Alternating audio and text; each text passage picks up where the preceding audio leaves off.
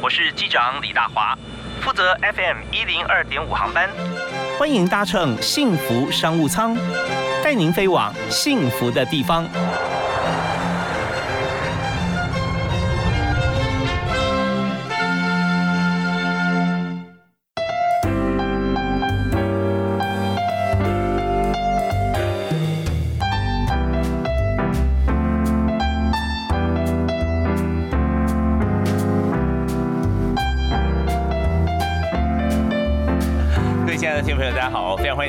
锁定我们的频道啊，幸福电台 FM 一零二点五，在每天下午这个时间五点钟准时为您播出《幸福商务舱》，我是李大华。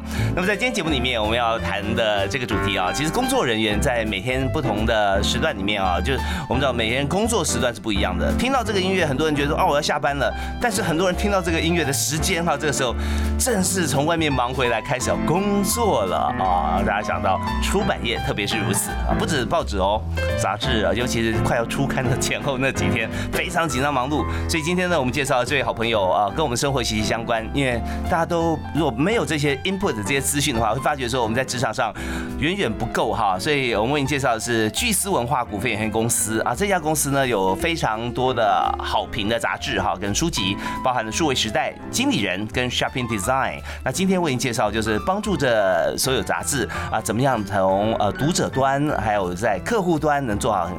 含金量最高的内容的连接，就是企划行啊整合行销部的企划总监。大家好，非常欢迎雅芝在我们节目现场哦。那我们今天谈的这个五点下班啊，别人下班你要上班，其实很多时候是这样嘛。呃，对，的确是有这样子的状况。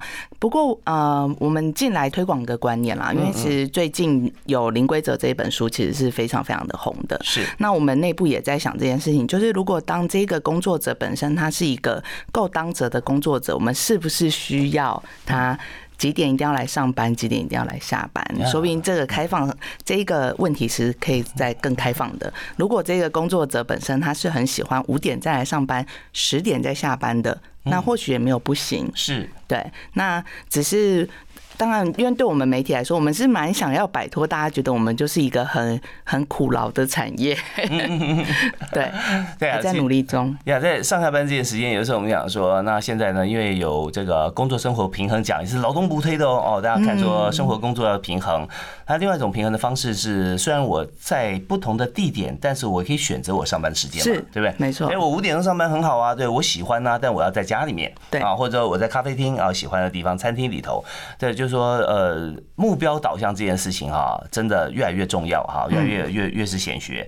那当然很多的显学都是从杂志来的，嗯，包含经理人杂志，是对。那呃，我们在今天第一个话题要跟大家聊的就是说，呃。要经营好这个事业哈，就以出版社啦、以杂志社来讲哈，它一定有很多事情要做嘛哈。嗯。可发觉有个根本在 drive 这个这个呃动驱动这个整个市场环境哈，跟我们未来目标的一个核心哈，其实就是消费者嘛，对，是读者。是。读者的角色现在好像做很大的转变。没错，没错。其实我们也重新回来思考自己是是不是杂志这件事情。嗯哼。对，因为呃。老实说，其实杂志就是一种媒体。以前对大家来讲，杂志可能是一个载体，就是哦，所以我的内容放在杂志上，大家可能就来看。其实我不是很 care 我的受众是谁。可是其实现在我们是导观，我们其实在想的是，我们把自己定义成我们是一个媒体平台。我们的重点其实是经营我们的这一群，因为我们的内容而聚集的社群。所以，我们其实是回过头来把。重心跟我们的视角放在这一群社群跟这一群人身上，我们去看他需要的是什么东西。OK，那这一点就是难度所在哈，因为我们的判断会决定我们这一期的销售量。是，对，呃，举个例子给大家听哈，就是以前我们做 maybe 做拍电影好了哈，呃，还有。这个拍电影比较比较比较看市场啊，就是我们做节目好了，做节目我们有些节目是做给评审看的，嗯，就我希望我我在这个节目的 background 上面摆了很多座金钟奖啊，那这表示我节目好节目，但现在呢？不是了，对，一样要叫做，但是也要叫好，也也要叫做，对对，所以要看 survey 这个市场上的需求是非常重要。那刚刚提到就是说，现在做一个转变，那怎么样去找到哈？就是从读者角度来看，那我们去规划这个内容题材啊，但是也是符合符合整个社会脉动需求。嗯。呃，其实我觉得有三个还蛮重要的面向诶。我觉得第一个还是得回到我们自己在办杂志，或者是我们自己在做这个媒体，我们想要传达的内容是什么？嗯嗯，对，就是我们如果很想要做深度的内容，我们想要做有意义的内容，那我们就不要去做，就是可能大家觉得农场文。对，那第二个的话是，当我们会去看数据，其实数据的思考还是非常重要的。所以一进我们办公室，我们其实就有一个 dashboard，我们就是看今年今天的就业状况，即时的就业状况。OK，但是这个就业状况它并不是唯一标准，因为我们也担心说，就是我们为了追逐数据流量，就是哦流量要很大，我们想要破千万，所以我们就是贴了一堆农场的文章。那这个其实就跟我们的初心是是不同的。OK，那所以农场文章跟大家解释一下。是内容农场嘛？对对对对对，就是大家如果会看到一些就是呃，哎，名人经典的几句话，然后谁说什么，这种很多都是农场文嘛。但这些里面其实并没有我们的观察跟 insight。对，那第三件事情的话，我们其实会看产业的趋势。OK，就是国内外产业相关的趋势，到底现在这个时代，它可能在哪一些的新的趋势的面向上面是需要我们的？嗯，对，产业可能是需要我们，他可能还不是很了解这件事情。那身为媒体的角色，我们要怎么样加速大家理解？是，然后甚至可以采取行动，我觉得是比较重要的。好，那讲到另外一个重点叫做推文，就是说，呃，我们先从乐听人的角度，就我们的读者，我们可以去 survey 一下，我们有个轮廓嘛，对不对？我们读者的他的属性是怎么样？但当我们有这个使命感，要推一个在产业界都需要的时候，那就不只是我们有，也许他。某些人在这产业里面，某些人是订户，但是真正要影响他的时候，会发觉说，可能我们要借据其他的传播工具。是是，对。那我们有友好的工具吗？集团里面或集团外部啊，甚至呃电视啊、广播啊或者其他的，我们怎么样来做一个整合行销？那这时候也是今天总监来的最主要的我们要挖宝的地方。好，我们休息一下，要听一首歌啊，稍后回来请今天特别来宾啊陈雅芝来跟大家来谈。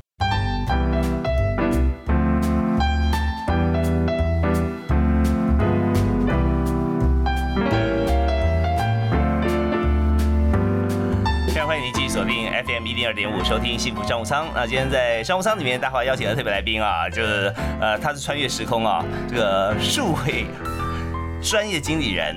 还有就是现在呢，我们去购物，不管在线上啦啊，在实体，其实我们都要看他们的杂志啊。这三本杂志都非常棒，都是他来负责做行销啊企划，是数位数位时代经理人跟 Shopping Design 的陈雅芝。那雅芝刚才跟我们讲说，在整个过程当中啊，我们有。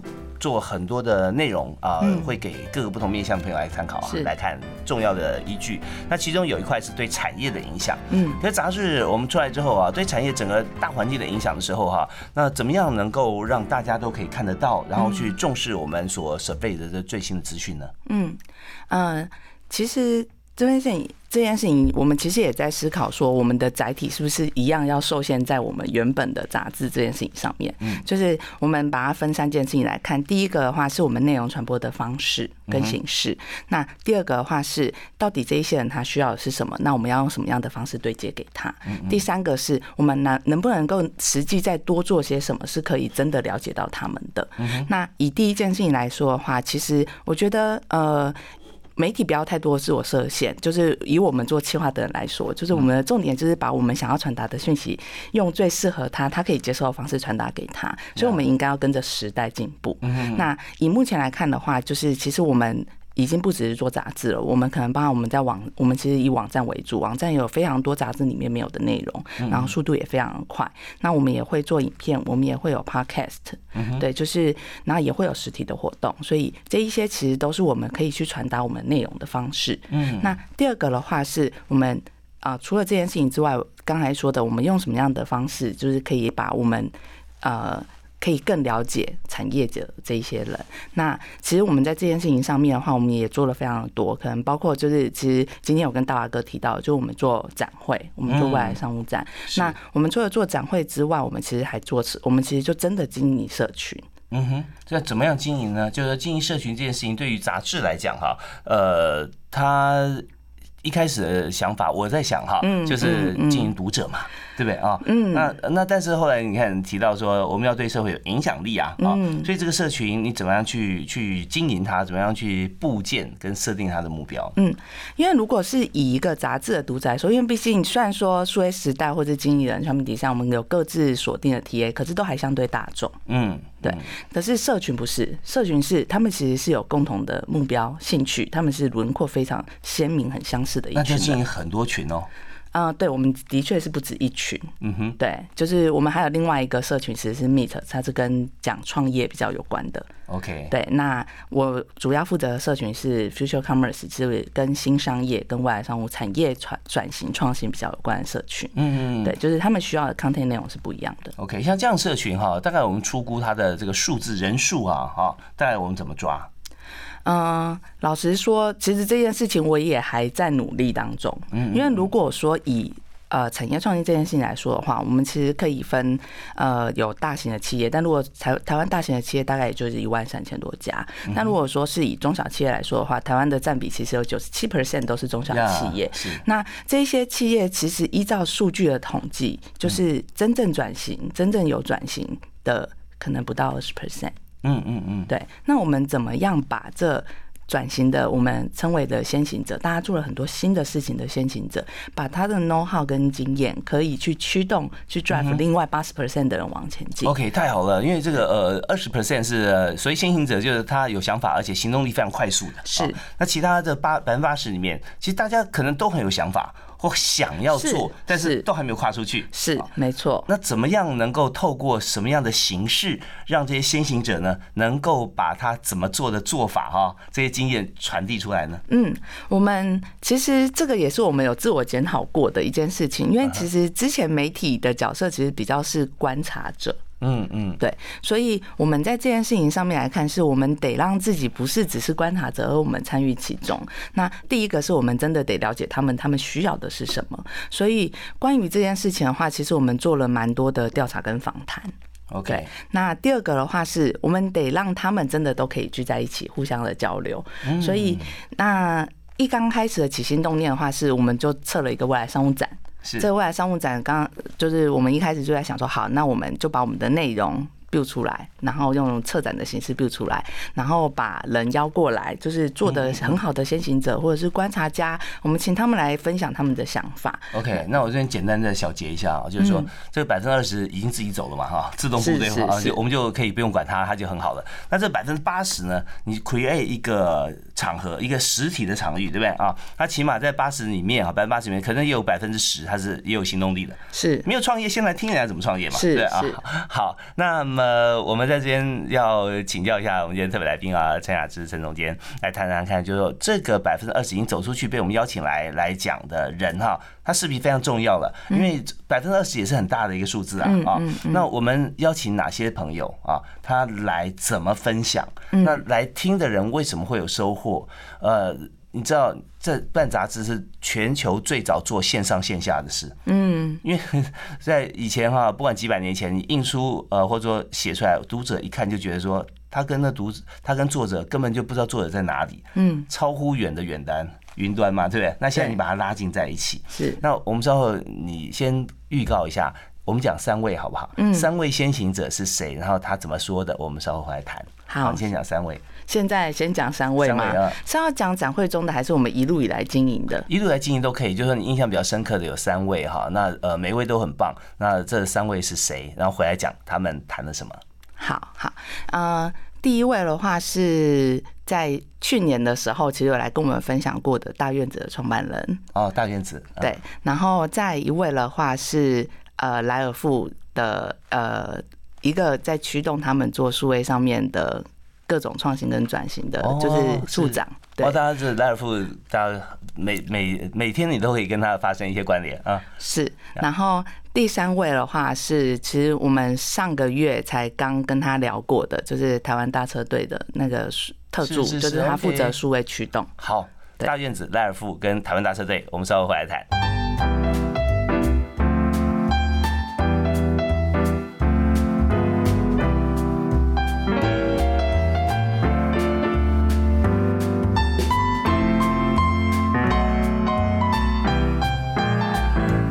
在我们节目现场，我们邀请到陈雅芝来谈有关于她现在正在策划在数位时代经理人以及 Shopping Design 啊，我们把这三个杂志的属性啊，它的风云人物邀到现场来跟读者来分享他们的数位经营啊。那这方面呢，今天当然来到幸福商务商，就要跟所有幸福商务商的朋友一起来分享啊，啊，其中的精华跟未来，如果我们真的要参加的话，我们怎么去？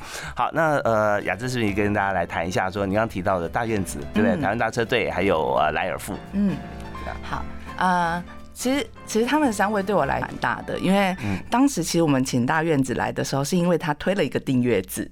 嗯，它是第一个在饮料店里面，就是我们一般想象的珍珠奶茶，或者是我们要喝一杯水果茶的这种店，它居然推了订阅制。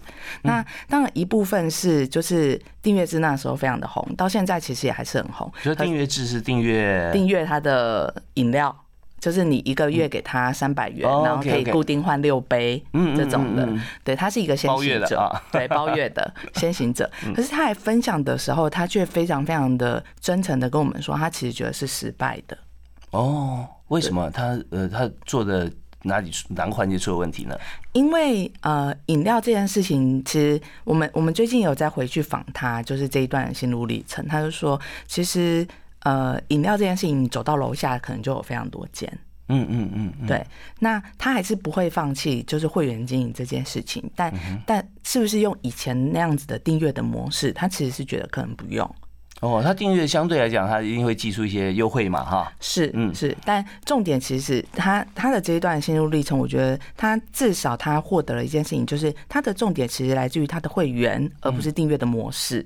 哦，OK OK，我服务的会员可以有很多种的方式，但不一定要用订阅的方式。呀，对，所以它重点是用呃不同的方式去踹同一个目标了哈，是，这就是企业会成功的原因。然后我在人力行做调查哈，大概呃中小企业平均有有时候开一个月就收的也有啦，有有就直接变成大型企业的，嗯，那平均差不多呃有两种调查，一个调查是七年啊寿命平均寿命啊，然后再做的好一点的话，大概也差不多十三年左右哈，是，那中间只有呃专业经理人呢呃两种典型，第一种典型呢就像大院子像这样子啊。就是说，你设定一个目标，嗯，然后一直用不同方法去进攻，嗯，总有一天你会达到你的目标，嗯，但是会失败，就是你常常哎两三个月、半年就失败的哈。就是说，你永远用同一个方式去打不同的目标，嗯，一开始我开饮料店，开开哦，这生意不好哦，我卖面线，再不行红豆饼，再不行哇，最后资金烧完了，不用太久，因为你用同样的方式，因为你可能你你的时间啊，或者说你你的用心啊，你没有去仿 user 吃了以后的感觉了，对。那你在一直用自己的方法，失败一次跟失败一百次是一样的。是，所以真的大院子他就是真的用不同的方法去经营会员嘛，哈。对，没错，就是我觉我觉得他也是他让我印象蛮深刻的。那另外一个的话，是，你知道谈失败是最精彩而且最重要。他有没有谈他失败的原因？呃，为什么会失败，或者说他失败的感受怎么改进？嗯，他其实，在当天的时候，他有他有讲到。就是他觉得失败的原因可能有非常多种，就是当然第一个是，呃，他的 App 本身或者是他的模式本身是不是够 friendly 哦，对，然后另外一个是大家的使用的习惯，嗯哼，跟行为是不是呃，就像我刚才说的，他说楼下开门下楼就有六间，嗯嗯，对我到底为什么一定要这样绑住？对，你的你的会员就说给我个理由。为什么我舍弃另外一个五间去你这家包月？对对，所以呃，或许不是订阅制不能做，而是可能会员要先，你要先养起你有忠诚度的这一群人。是，那他真的很认同你，那然后他也很喜欢你的饮料，那你再去推这件事情，他或许是比较容易成功的。嗯，因为他原本是倒过来。OK，他之前是直接先推会员，是是，对，所以呃，是不是真的失败？我觉得就像刚才大豪哥讲，就是我用各种不同的方式去踹，我会踹出我一条路。那搞不好，其实我原本要做的事情，回头来我是可以再做，他可能就会成功。对这个事情，呃，我简单三十秒三个想法跟大家分享啊。第一个想法就是说，下楼下就有六间，那如果说你去一个山头上只有你一间，你也不用推会员了，那永远都都有 会员。所以重点是说，你在很多 竞争者当中，怎么样造创造客户的忠诚度？是对。那第二点就是讲说 App 是不是友善这件事情。那我们有很多来宾也分享，和很多朋友讲，呃，他最大的专长是什么呢？就是能够让呃客户。呃，量身定做的界面是非常适合他这个产业的，嗯，所以呃，可能要多去搜寻或多去了解这市场上的一些呃界面啦，还有后台它的功能是不是可以支应，像这样那是很重要。嗯，那第三个部分哈，就是说真的像大院子这样子的一个专业经理人，他愿意出来啊，呃，独孤求败不是他的目标啊，他是希望成功，但是他愿意把失败分享，这种朋友真的要交。对，我觉得是很难得的一件事情，这也是我觉得经营社群最有趣的一件事。对，好，那在第二位，第二位你谈是？第二位的话，我先谈台湾大车队好了。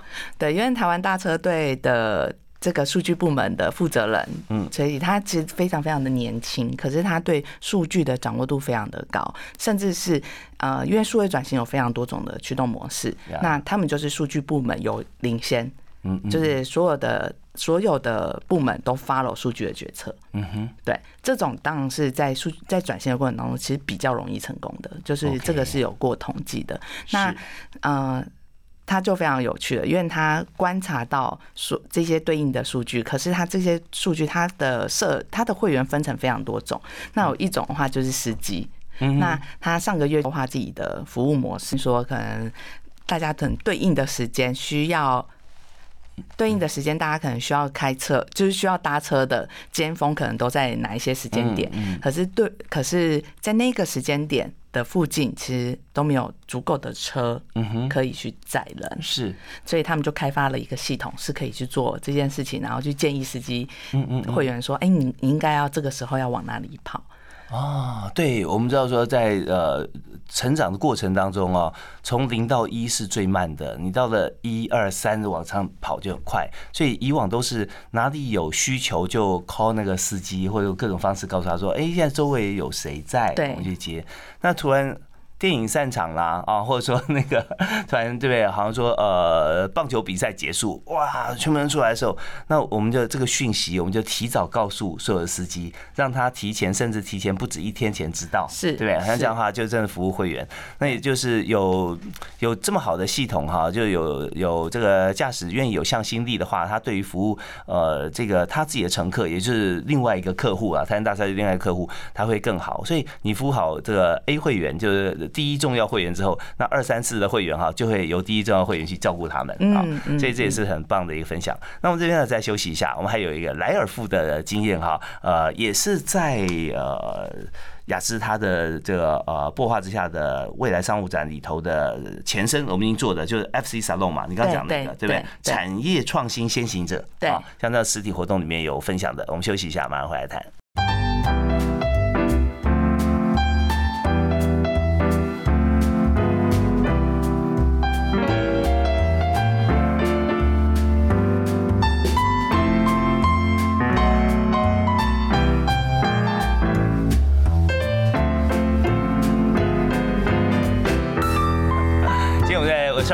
啊，幸福商务舱真的是听到好多好多的故事啊，呃，许多知名的企业品牌，大家都每天都非常熟悉。那到底老板脑袋里面在想什么啊？怎么样跟我们来交往接触？其实中间有需要很重要一个介质，就是我们也不认识他们啊。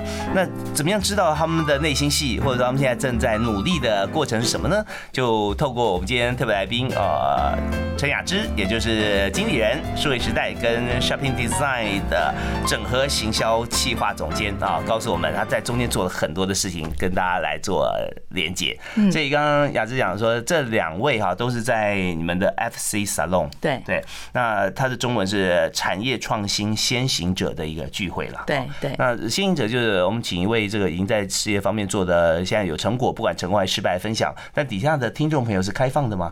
啊，是开放的。我们称为底下的听众，听底下的听众朋友是创新者。创新者。对。哦，好，那他们怎么样？来加入来参加呢？啊，其实其实，在我们的社群里面，我们会把这些资讯公开出来，然后他们可以报名，可是需要付费啦，但是费用不用很高，我们就是维持那个场地的经营。哦，就场地费跟饮料费啦这样子。是是是，因为我们不是靠这个来赚钱的。对，我们其实是希望大家可以在这边互相交流，然后可以找到彼此的合作伙伴。对，虽然是我们知道含金量很高的资讯啊，但是一个人如果收五千，那杂志也发不了财嘛，对 那对我们没有收那么多，没有收那么多。对，就是说，那那呃，就是说，如果不收钱，那我们去参加的人其实也不会觉得说，哦，我这样省很多，省很大，也不会。那重点是说，在交流场合里面会拓展我们人生很多新的一些。面向的变化或商机。好，那呃，刚刚讲了两位大院子饮料的这个创办人嘛，哈，对，那我们还有台湾大车队的数位的经营者了，对。那第三位是要讲莱尔富啊，啊，是因为莱尔富啊，坚我们我我都叫他坚哥啊，对，莱尔富的坚哥，他其实已经来我们 FC Talk 三次，可是每一次他的说法都说的内容都非常不一样，而且都。有很多的观点跟进步，嗯，对。那那我印象很深刻的是，他就说他其实就是市场的老三。哦，是，就以这个对便利商店来讲，对，因为他前面有 Seven，有前面有全家，可是他就是市场的老三，他做了非常多，全部都是在这个市场里面第一个做的事情，但是大家永远不记得是他们先做。哦。那呃，有时候有点可惜，对不对？想出来一个 idea 就后来做做，就别人就对，就是他做的很好，但是可能被发扬光大不在他。但是我呃，我觉得就算是一个用老三的方式来做经营的，他其实也走出了一条自己在创新上面做的路。嗯嗯。那呃，我我觉得坚哥他在。他给我蛮多不不一样的启发，就是第一个是当大家都在谈数据的时候，大家都说哦，数据我们可能要用数据的方式去 monitor 我们的消费者怎么样，他喜欢买什么，我要给他什么样的搭配组合，可能大家都听过啤酒跟尿布的故事，对，可是他就觉得说，就是呃，大家可不可以先不要谈数据，先用数字讲话？哦，OK，对，OK，这这两个是很不一样的。对，他是说。与其你先讲数据，你不如先用数字说话。因为如果你连用数字说话都不会，那你就不要谈你可以数据或者是数位转型。好，那怎他怎么用数字说话？他用哪些数字呢？嗯，他其实里面有提到。老实说，他真的具体里面讲到了哪一些数字，可能包含 SKU 这一些，可能会是他货架商品上架的数字，嗯，这一些他当然还是有提。可是我们在比较多的对话跟交流的过程里面，我觉得那个是内化在自己在沟通这件事情上。譬如说，我们现场其实就有创新者问他说：“好，那如果说我们呃决定了几，就是我觉就是。”职员就是职员管理者觉得啊，公司可能在 A、B、C 三个面向必须要改变。嗯，对。那公可是公司不愿意，那怎么办？呃，管理者就是现场的管理者，是吧？对，就是他觉得说，就是对啊，我我我观察到了，我觉得可能我们在这件事情上面必须要改变，必须要转型。可是老板不愿意花这个钱。然后坚哥的直觉的回答就会是说。第一个是什么样的事情？它的有没有对应营收关系？嗯嗯嗯，对，就是因为对于呃企业经营者来说，还是在商言商嘛，所以第一件事情就是你先告诉我这一个投入它回应出来的营收数字会是多少？嗯嗯，对，它是一个转换的概念。OK，但不是只有转换。如果说这件事情它真的很重要。那它是对应转换出来的是行销上面的曝光数字吗？嗯，那我一样可以有一个对应。好，那如果都没有数字，可是这件事情又很重要，那他可能觉得跟人才有关。那如果是跟人才有关的话，那他会想要知道的是，好，那人才的选育用流，因为这件事情而会有什么样的改变？嗯，对我觉得那个是呃，在思考的模式上面，一个是。当然，你的思考必须要有数字佐证。是对。那第二个是，你在面对所有的问题的时候，是不是可以跳脱你原本的框架去回答问题？呀，因为原本那一个创新者的问题，我觉得其实还算蛮模糊的。嗯嗯，他他把他呃。把它呃洗练聚焦一下吧哈。对，哎好，那我这边要再休息一下，稍后回来呢，我们还有许多哈，也就是未来商务方面哈，呃，怎么样来思考这个问题？就是特别是五 G 呃开始以后，它拓展了哪些商机？还有就是在今年哈有一个未来商务展，对啊，那在五月份，那它会是什么样子的样貌？我们已经站在未来了，感觉起来哈，疫情已经把我们往未来推得很快。那现在未在未来当中谈未来会是什么景象？我们回来访问今天特别来宾陈雅芝。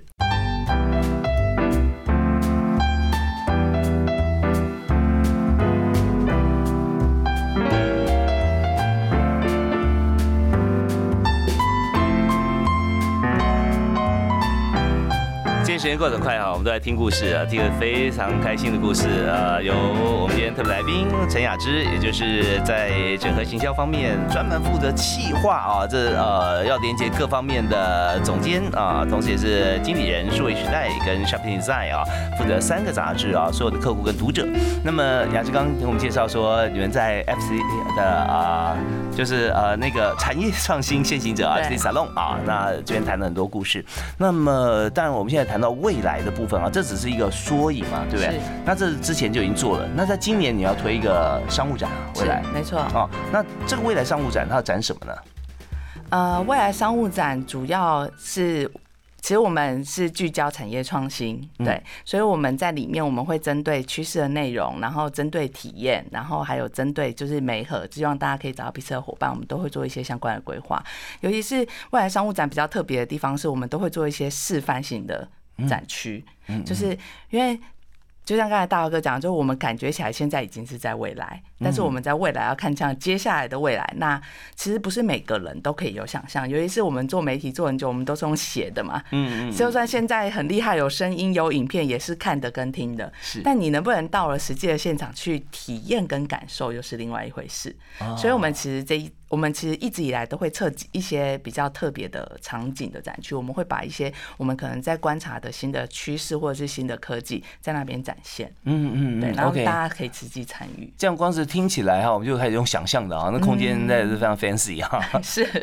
那地点会在哪里？呃，五月十三到十五在花博争艳馆。在台北的花博是是是，其实花博真的留下这个场地来讲啊，办了很多活动啊，是，而且那个地方就是以台北来讲，就是属于化外之地啊，进去以后就有不同的感受哈，那气氛不一样。嗯，好，那在里头你刚提到呃，看到、听的感受的，用什么样方式去感受？呃，他参加的也有厂商嘛，对不对？是啊，那他们大概是什么样子的厂商？透过什么形态让人感受呢？会有分，如果是以大会的部分的话，会有一些厂商，我们会想要跟他合作他的新技术。